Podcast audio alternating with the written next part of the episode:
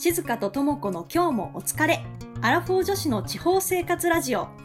この番組は地方で暮らすアラフォーの静香と智子のゆるい日常を紹介する番組です。都市で地方で毎日一生懸命働いているあなたにお疲れ様の気持ちを込めて時に楽しく時に真面目にお送りします。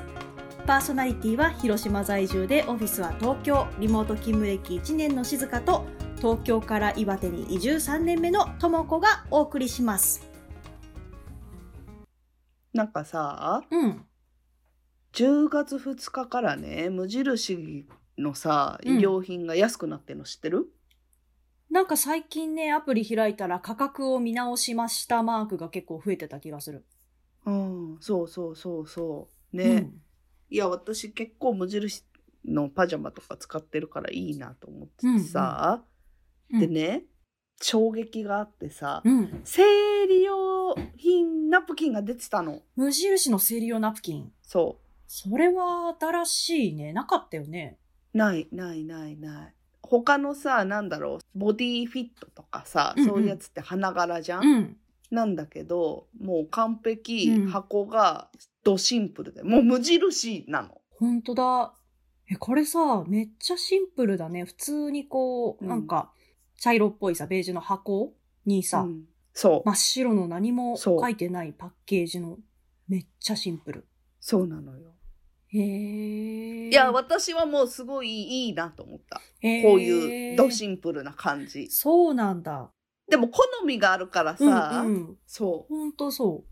あれよね、あのー、ハフポの記事を見てたらさ、う。うん、1億年待ってたうんとかさ、1億年か、みたいなさ。あとさ、キラキラピンクハートなど苦手なので、うんシンプル大歓迎って書いててさ、いや、ちょっと驚きだったのはさそうなんだ。私さ、キラキラピンク、ハートがいいな。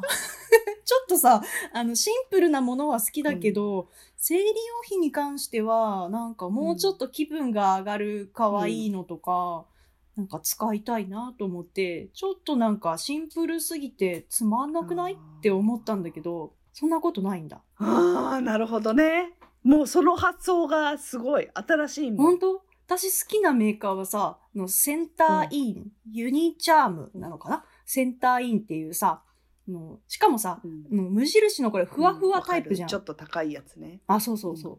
うんちょっと高いやつ。うんうんうん。無印ふわふわだけどさ、私さ、あの、スリムがいいの。薄い感じで、のセンターインはさ、うん。何がいいって、る。まあ、パッケージが薄くて、花柄で可愛くて、香りがついてない方、うん。無香料の方が好きなんだけど、箱、外側のパッケージも可愛いけら、中も可愛くて、開けても、あの、肌に当たる場所にうん。ハート型が押してあったりとかして、それはもう可愛いんだよ。っていうのが好きで使ってるのね。なるほどね。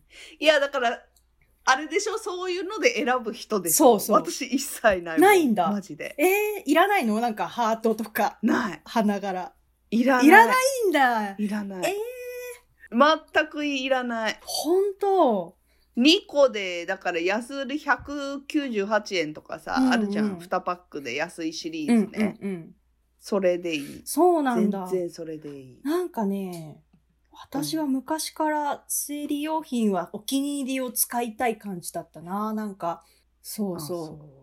昔も、昔からそうかな。なんかね、というのもさ、私生理やたら重くって、PMS もさ、PMS って月うん経前の気分がズンズンズンズンって落ちた、落ち込んでさ、もう何もやりたくない、もう、うん。もう無理無理無理無理みたいになったり、イライラしたりするのもひどけりゃ、と生理になったらなったで、あの、腰痛だの、骨盤が痛いだの、お尻が痛いだの、うん。なんかめちゃめちゃあってさ、もううんなんか、うん。もうなんかね、うん。冗談じゃなく、もう何もやりたくなく、気持ちが落ち込んで落ち込んでどうしようもないみたいになるんだよね。なんか精神的に最近どんどん重くなってくるからさ、精神的にもちょっと危うかったな今は治ってきたわ、生理4日目ぐらいな感じになったりするんだ。だから、え、4日間もそうなの？え、4日間どころじゃないよ。生理の5日ぐらい前から生理の3日目ぐらいまで、だから1週間以上そういう無気力とか、なんかしんどい感じが続くの。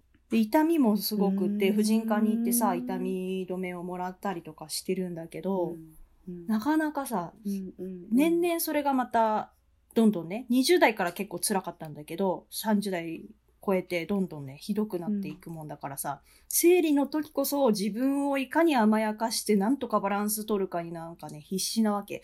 だからね、生理用品も一番安いのを使うと、そこもなんかうん自分の、な、なんだろうな。悲しさ？なんか貧乏臭さの悲しさじゃないね。なんなんだろうね。いや、ちょっといいものを使うことで、自分の気持ちを紛らわしたり、うんああ、今日もお気に入りのナプキンで頑張ろうみたいなさ、そういう気持ちで、なんとかね、あがいてやってるよね。うんうんそうなのよ。なんか、うん PMS もあれば、子宮内膜症っていうさ、子宮の壁が分厚く張っうんうん血液の壁が張って、それが、あの、どさどさ落ちるから、うんうんと、痛いし、量も多いし、貧血にもなるし、みたいな、そういうさ、うんもう、しんどいわけよね。うんなんか、4週間あるうちの1週間以上はそんな状態みたいなところでさ、生理って大変って思う。うんそう。それで、の、キキラキラハート花柄を選ぶんだよね。ああそう、うん。どう？ともこの生理は？私ね、うん。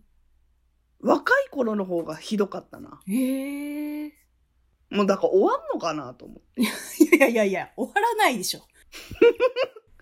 もう10年はあるでしょ。そろそろ40近くなって40、まあ50くらいまであるんじゃないの？そうかなう、ん。え。んなんかね多分うん20、いやでもさこれってさ自分のさ仕事の環境とかも関係すんじゃないの？あ関係すると思う。ストレスみたいのを抱えてれば抱えてるほどしんどくなって、っていう話はある。うんううん。んそうだね。いやうんー、だからでも、うん満員電車に乗ったりしてる頃は、痛くて、本当に仕事休んで、家でベッドの上でのたうち回ってた頃とかもあるから、そこと比べればうんうん楽になってる。身体的にはね、楽になってる。あと、運動を始めたらね、結構生理痛自体はね、軽くなった。うん代謝なのかな？チャリガーってこぐ運動してるから私20、代骨盤にいいのかもしれないね。うん。あああれの時ね、うん、そう20代後半から30代前半はねもうロキソニンマストマジか。もうロキソニンがないと、うんあの仕事ができない状態だよね、うんうんうんだったんだけど今の飲まないもんね。うん飲まないのか。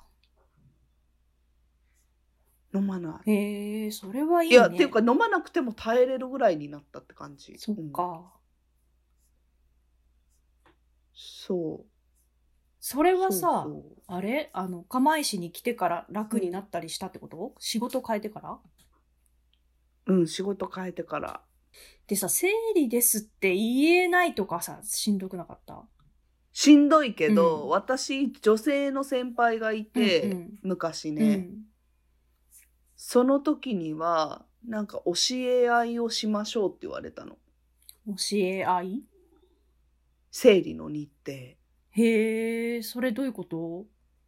なんか、うん。やっぱ生理中ってイライラしたりとか過敏じゃない？過敏だね。だからおた、うんそうそうお互いにそのスケジュールを把握しといて、うん。なんかこう当たっちゃうとか、うんうん当たられちゃうっていうのを、うんあこの人は生理だからっていうので、なんかこうなんつうのかな納得できるように持っていくためだよね。へえ、すごい。それはさ、うん、すごい画期的だね。なんか、いいよね。カチンときやすいっていう自覚症状あるけど、それって自覚症状はあるけど、みんなにはさ、言ってないから、なんかカリカリしてんな、この人って思われるだけで、あのね、生理前だから、今週結構カリカリするけど、うん。よろしくって言っとけば、まあ、な、そうそういう風に当たられた方も、ああ、この人は生理前だからうん精神的にしんどいんだろうなっていう風に思ってくれるもんね。うんそれってでも女性だけの話だよね。男性にも伝えといた方がいい局面いっぱいあるけどさ、さすがに言えないよね。そうねだんだん変わっていくかななんか最近割と生理をさ、どんどん言っていこうとかさ、うん生理をタブー視していた時代は終わった的なね。最近もさ、あの、ナプキンの CM で、ナプキンに吸い込ませている水はなぜ青いのかっていう、なんかそこの青いものじゃないじゃん。生理の血は赤いんだからうんうんうん赤い血を見せるべきだとかって、海外、イギリスとかインドとか、そういういろいろもう、あの、赤い血が出る様子を見て、ちゃんと認識しようみたいな話になってきてるじゃない？うんうんうん。もっと男の人に生理を分かってもらった方が、お互いのためにいいよね。いやただねやっぱね、うん何？たださ一番厄介なのはさやっぱさ、うん。生理のうんなんかこう PMS もないし生理中うもん全くこうな体になんかこう変化がないうん女性うのん同僚うん。は結構ね厳しかったりするよ。女性同士の方か。だ私辛くないけどなんで木村さんそんなしんどいの？みたいな甘えないでちょうだいみたいなさ。あー、なるほどね。えー、そこでまた女と女問題になってくるんだ。そっか、確かに。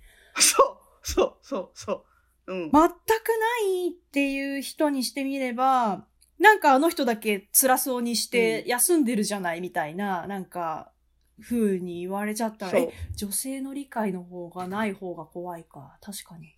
結構ある。へえ、あるんだ。うん。そっか、うんうんうん確かにねだそういう人に会うのが一番辛いよね男よりも。ああ、そうかそうか。いやただ、うんこれだけおん女の人も分かっちゃいいるわけじゃんその生理の時にしんどいとうん、か。うん。だからやっぱこう仕事ガリガリやってる系はさ、うんなんかこう年配の方の方が多いのかなうんそうそうっていうそれを印象がある。私の時はそんなこと許されなかったし、だから叩き上げ。てきてる。そうそうそうそうそうそれそれそれそれそれ。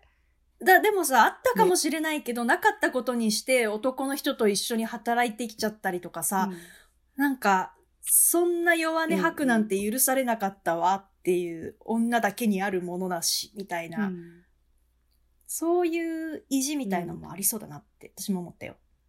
そうね。いや、今、生理番組あるの知ってる？生理ちゃん？生理を語るバラエティ。生理を語るバラエティ生理ちゃんじゃない？それ漫画でしょ、うん生理キャンプっていう番組があるのよ。なんか、リューチェルとかさ、黒沢和子とかさ、ゆきぽよバービーとかが出てる。へーだけとかね、なんかこういうのがやっていけば徐々にうんうん。変わっていくんじゃないかな。そうだよね。でも、でも、やっぱそうだよね。痛みに耐えて、そんなことないことにして頑張るみたいな風潮じゃなくなってきてるもんね。痛いものは痛いしさ、辛いものは辛いっていう。うん。